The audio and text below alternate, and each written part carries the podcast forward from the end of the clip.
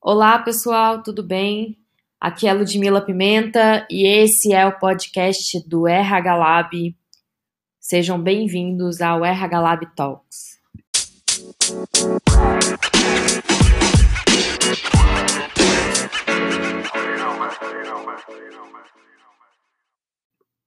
Bem, depois de um 2017 silencioso, é, estamos retomando esta forma de disseminação de conteúdo, de informação, até mesmo porque eu acredito que é, realmente a tendência é que a gente dissemine informação por meio de áudio.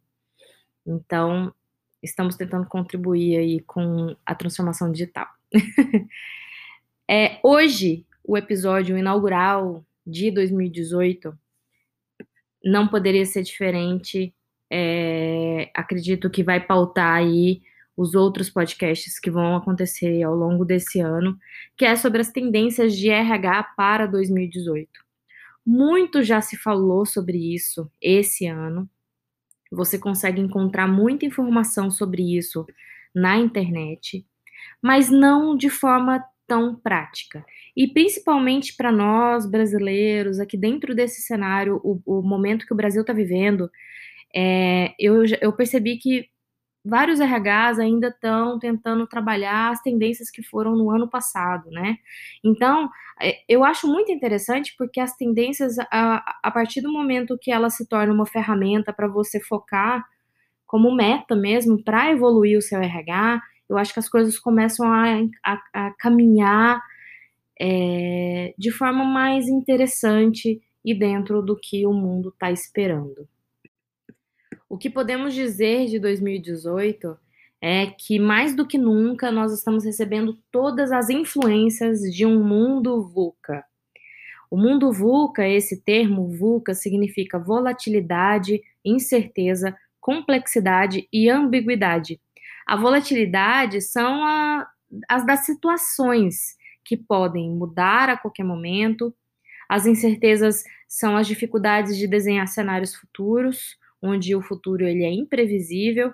A complexidade é de conectar vários fenômenos desconhecidos e, e, o que aumenta essa sensação de caos que a gente tem sentido. E a ambiguidade, que é a falta de imprecisão de causa e efeito, de tantos fenômenos aí relacionados. E isso pode provocar uma confusão e, inclusive, um aumento de erro de interpretação assim como a necessidade de agilidade nas tomadas de decisão e inovação.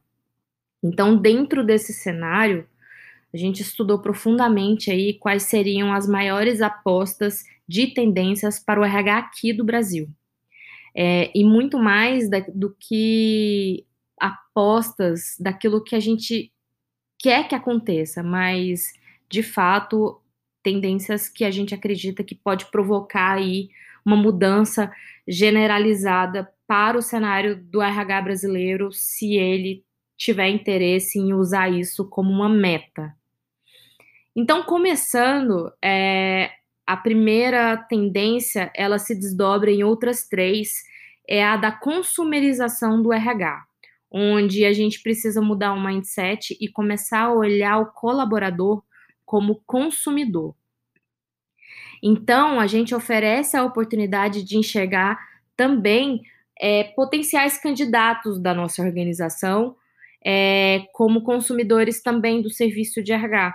Dentro dessa consumerização, a gente espera uma forte autonomia dos colaboradores. Então, eles estão demandando aí o tempo inteiro e não tem muita paciência para esperar o passo a passo do RH. Resumidamente, às vezes o processo do RH é tão longo e pouco funcional que não resolve a vida daquele colaborador ou não resolve a vida daquele líder, daquele gestor. Então ele faz por conta própria e acaba passando por cima de um processo de RH. Isso acaba gerando uma, uma falta de credibilidade dentro da organização do, do RH que pode entregar. Então, a gente espera, com essa tendência, que, que haja uma mudança do perfil de RH para saber mediar toda essa dinâmica organizacional, ao invés de tolir essa atitude dos colaboradores para suprir, às vezes, aí, uma necessidade de controle. Então, dentro desse mindset, Outras três ten tendências elas se desdobram porque elas estão intimamente interligadas através dessa consumerização. Então, a segunda tendência, o que é, que é um desdobramento da consumerização, é o engajar colaboradores, né? O mantra da vez.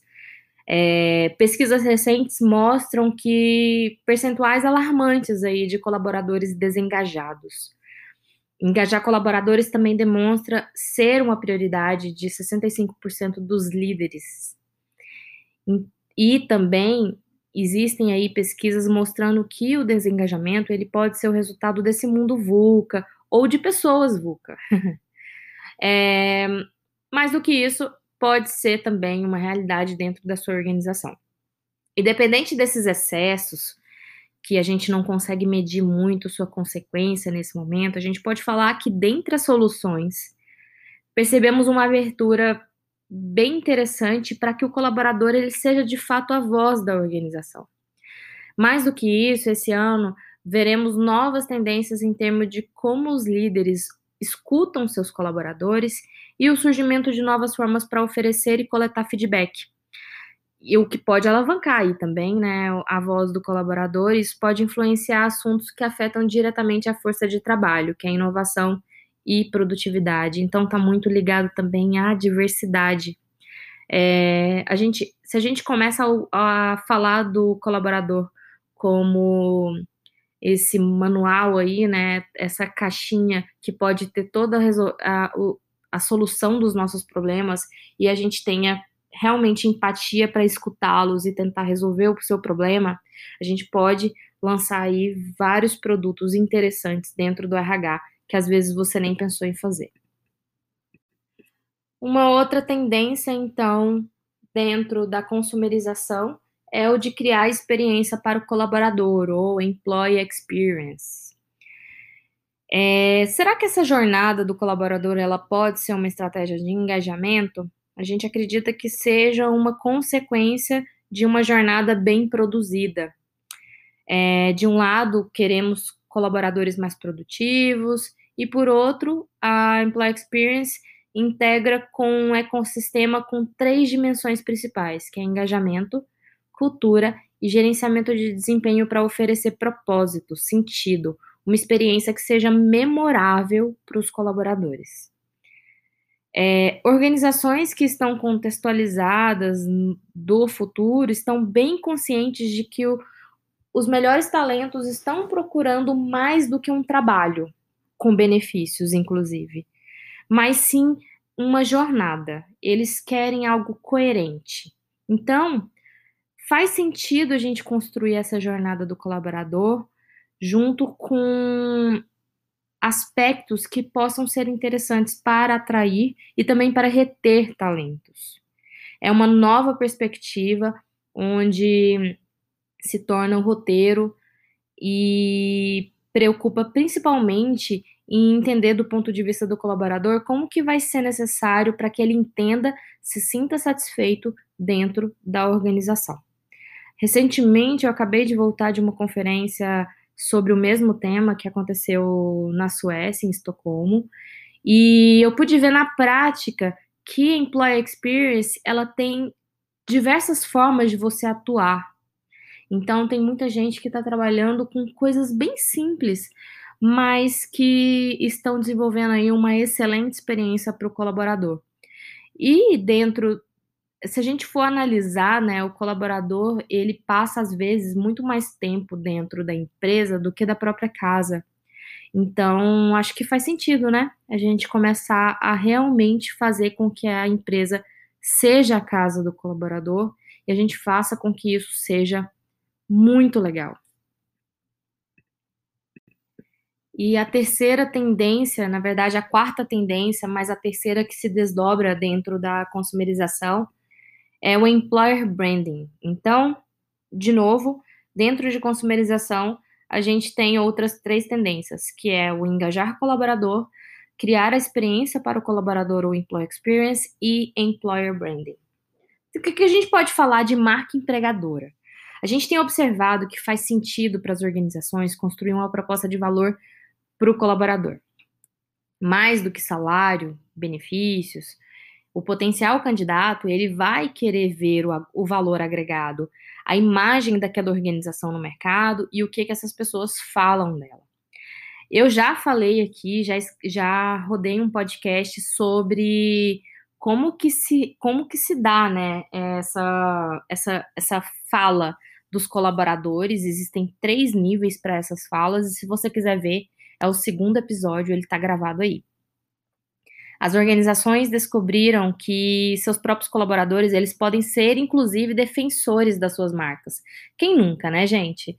A gente sabe que, da mesma forma a gente, como a gente pode ir almoçar ou jantar num restaurante, a gente pode falar muito bem ou falar muito mal desse restaurante, a gente sabe também que os colaboradores, eles têm esse papel é, muito ativo, principalmente agora com as mídias sociais, todo mundo gravando tudo ao mesmo todo, tudo a todo instante.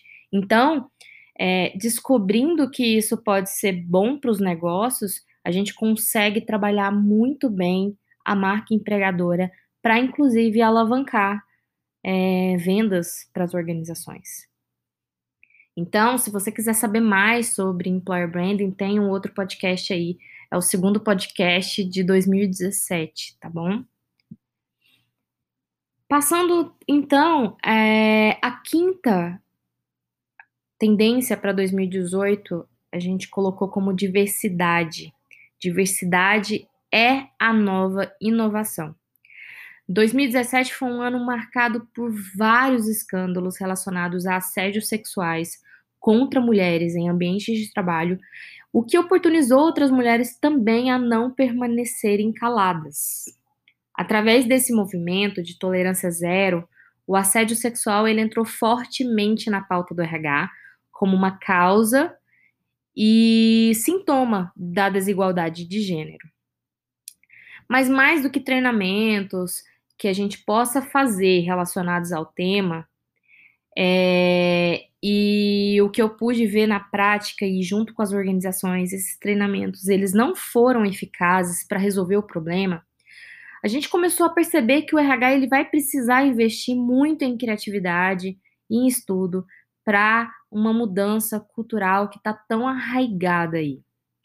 Então, a inclusão e esses programas relacionados à diversidade, ele vem como uma forte aposta para conter tanto o assédio sexual, como desigualdade, como preconceito e promover o engajamento dos colaboradores, uma vez que todos eles terão a mesma oportunidade de carreira e principalmente eles serão ouvidos.